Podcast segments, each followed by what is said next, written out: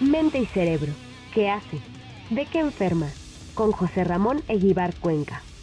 Ya está con nosotros nuestro queridísimo doctor José Ramón Eguíbar, director general de Desarrollo Internacional de nuestra universidad. Doctor, ¿cómo está? Muy buenos días. Muy bien, Ricardo, ¿cómo estás tú? Muy bien, muy bien. Ya eh, despidiendo el primer mes del 2023. Qué bárbaro, se nos fue. Bien rápido, ¿verdad? Se nos fue, se nos fue. Así es, es que cuando ya regresa uno a las actividades, las clases, todo lo demás, pues este, rápidamente avanza el tiempo. Así es, pero bueno, pues eh, ahora sí que ya vemos en el horizonte febrero, ya viene el 14 de febrero, el Día del Amor y la Amistad, varias cosas ahí interesantes, pero el tema que nos trae hoy, Doc, eh, es muy pertinente al contexto que estamos viviendo, ¿no? Recientemente entra una nueva, un nuevo reglamento, ¿no? Para el uso del tabaco y por ahí también incluye estos vaporizadores que por un momento este, se vendieron como una alternativa, pero ¿qué opina usted, doctor? Bueno, ya, sabíamos cómo eh, tiene que hacerse una solución, usan un derivado de la vitamina E. Este, entonces uno diría, ah, bueno, pues es una vitamina, es bueno pero no, a la hora que se hace la reacción para producir el vapor a partir de ese líquido, esa vitamina E se transforma y eh, produce un proceso inflamatorio. Se había visto esto en estudios in vitro y en animales después de haber sido expuestos ahí en su jaula de vida a que se inflamaba el pulmón pero no había una evidencia directa. Entonces siempre hay esta discusión, tú te acordarás y qué bueno, ojalá nos escuchen muchos estudiantes en los 60, 70 de, del siglo pasado, pues se discutía del humo, del humo del tabaco, sobre todo de los cigarrillos y de los que se llamaban fumadores pasivos. Es decir, tú estabas al lado de alguien que fumaba, que expelía el humo y se decía que ese no tenía ningún efecto, ¿no? Que pues no pasaba nada. Ahora sabemos que sí, que si alguien ha sido fumador pasivo, aumenta su riesgo de tener los problemas asociados sobre todo con el cáncer. El, el, tabaco está relacionado directamente con 76 tipos diferentes de cáncer. Entonces uno cuando habla de eso piensa en el cáncer de garganta, ¿verdad? O de pulmón. Y se acabó, no, el cáncer de riñón, el cáncer de exófago, el cáncer de estómago, el cáncer de la vejiga urinaria, y puedo seguir 76, el linfoma, los, los cánceres de la sangre, linfoma y leucemias, tienen relación directa con el tabaco. Entonces, pues es, es digamos, era una problemática. Ahora vino esto y los vapeadores en algún momento se vendieron como una opción.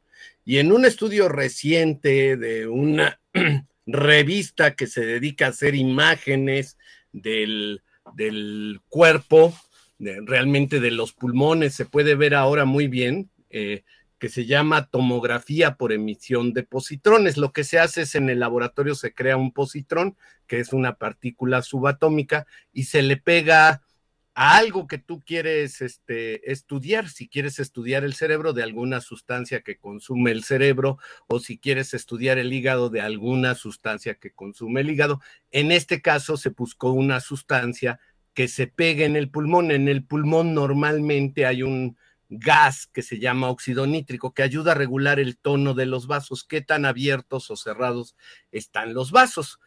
Eh, y también es un marcador de inflamación bajo ciertas circunstancias. Entonces lo que hicieron fue dar ese positrón y luego ver los pulmones de esas personas que van a vapear.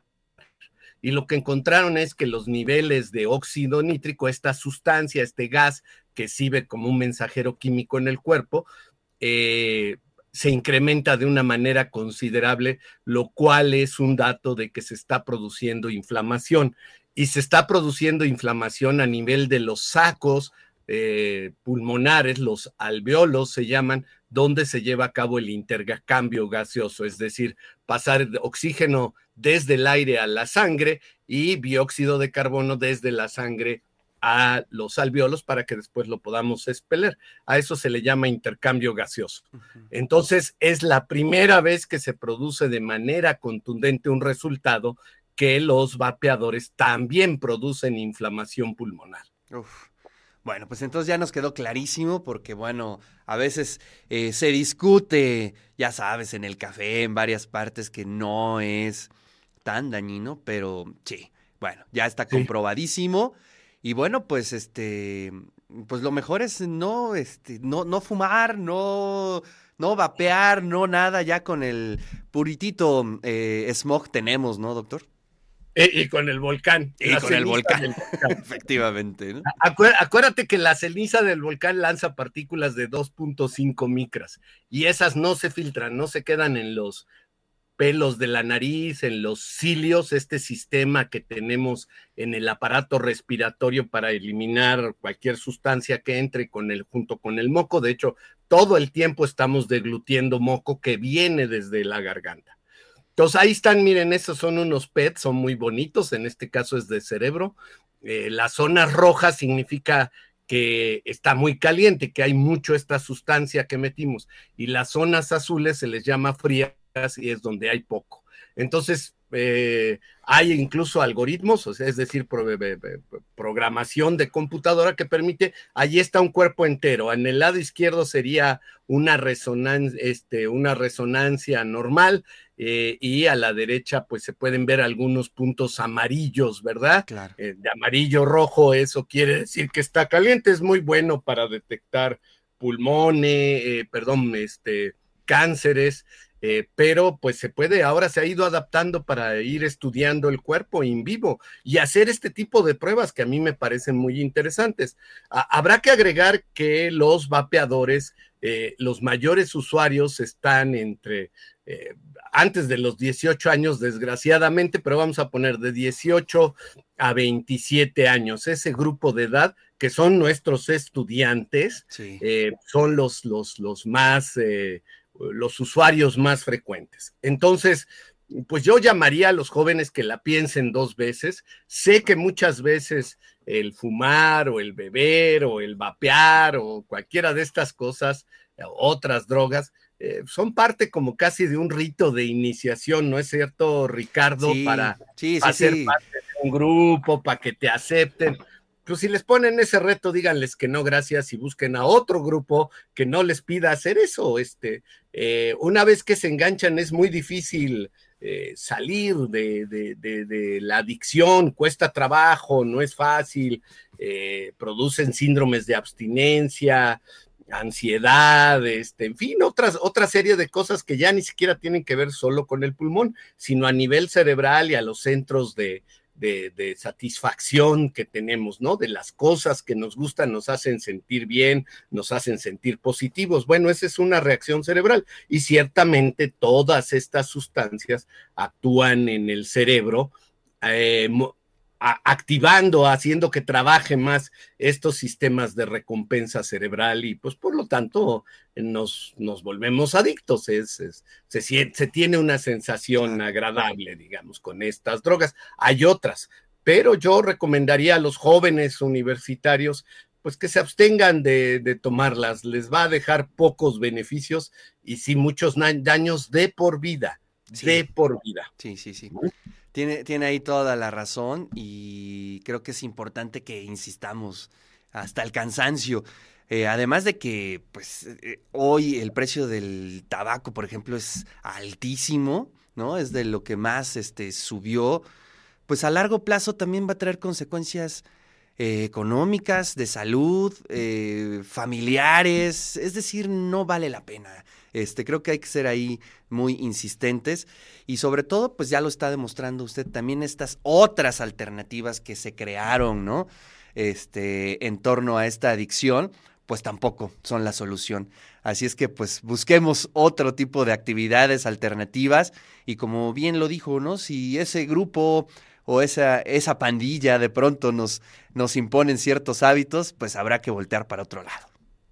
Si se puede, sí yo creo. Y hay muchas actividades lúdicas que dejan beneficios, hacer deporte, ir a jugar al boliche, jugar a las cartas, este, jugar ajedrez, que además van a desarrollar otras habilidades.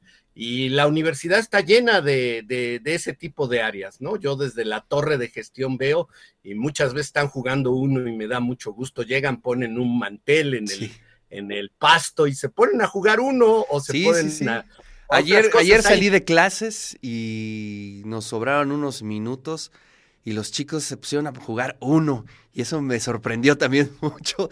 Es un juego ya viejísimo, ¿no? Pero bueno, pues todavía aplica. Parece que les gusta. Mira, lo, mismo yo he visto a los de biomedicina y se dan ahí entres y, y a ver quién es más rápido y en fin, entonces hay muchas opciones lúdicas que no implican necesariamente el uso de estas sustancias que te van a dejar consecuencias de por vida y que realmente son innecesarias, porque si hay opciones, hay opciones que están ahí disponibles. Este, ah, hay, hay clases de baile ahí en la esplanada enfrente de biología.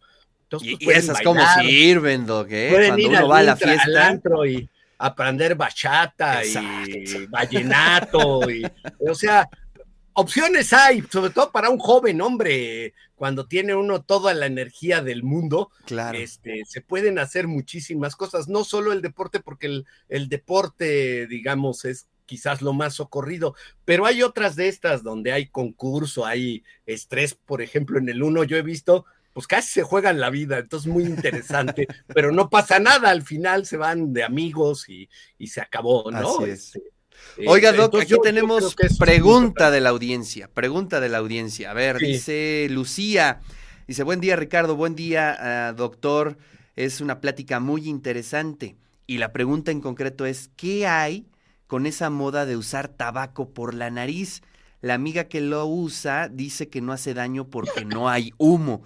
¿Qué piensa, Doc? Eh, sí, ciertamente si se hace humo va para todo el cuerpo, ahí sería más local, pero sí se produce un daño. El equivalente, no lo sé, lo voy a buscar, es los antes, ahora más chicle, pero antes mascaban tabaco, ¿te acuerdas? Los, beisbolistas, ¿no? Era el clásico. Claro, y este, y tenía efectos tan dañinos como el fumar, porque al final eran las tres horas del juego de béisbol y hacían unas bolas enormes de tabaco. Les voy a decir un dato muy interesante a los jóvenes. Cuando llegan a América, el tabaco es producto del descubrimiento de América, ¿sí? Y los que se fumaban los churros más grandes de tabaco eran los indígenas, los pueblos originarios taínos en Cuba y en las Antillas. Eh, la independencia de los Estados Unidos se hace por el famoso tabaco Virginia, porque le subieron los impuestos a los ingleses y esa fue la gota que derramó el vaso, que ya no querían pagar los colonos más impuestos y fue financiada de alguna manera con, con las exportaciones del tabaco Virginia a otros países que no eran el Reino Unido.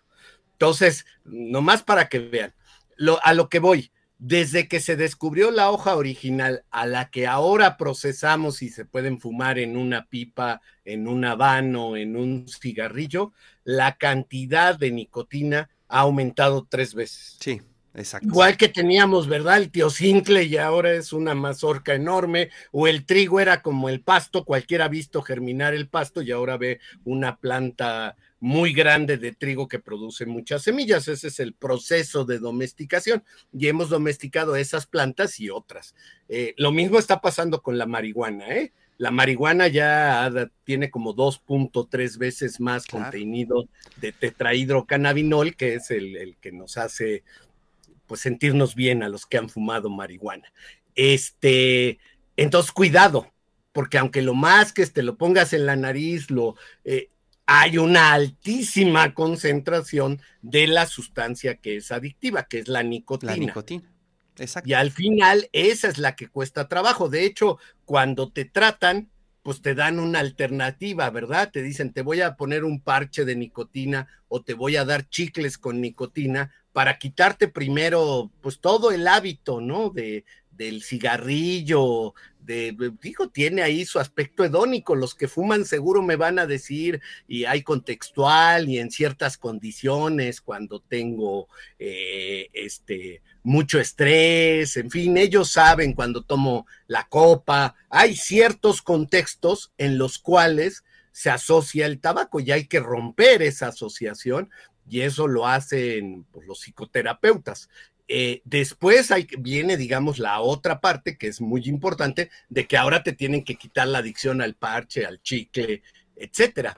Entonces, todos generan adicción desde el punto de vista de la nicotina, aunque no haya humo. Así es. Eh, eh, y, los efectos deleterios, claro, con el humo se van a todo el cuerpo y ese, digamos, ese es el problema con el vapeador. Quitaste al cigarrillo, pero está ahí eh, los humos que se generan ahora a través de una reacción en vez de una combustión.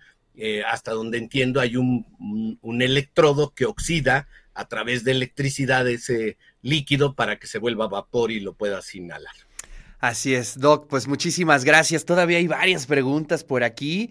Eh, nos están eh, comentando, ¿no? Lo que decíamos hace unos minutos, este asunto de de lo simbólico del tabaco, ¿no? Este, de lo que ha significado la publicidad, la, la, cultura, vamos a ponerlo entre comillas, que quede bien claro, ¿no? Eh, la cultura del tabaco. Pero bueno, pues este, yo creo que con este nuevo reglamento se va a inhibir de una forma eh, muy significativa el consumo, esperemos, y le agradezco muchísimo, como siempre, su columna. Le mando un fuerte abrazo, Doc. Igual, muchas gracias Ricardo y qué bueno que fue de interés de la audiencia y sobre todo que los haga reflexionar. Muy buen día. Cuídese mucho, Doc. Nos vemos el próximo martes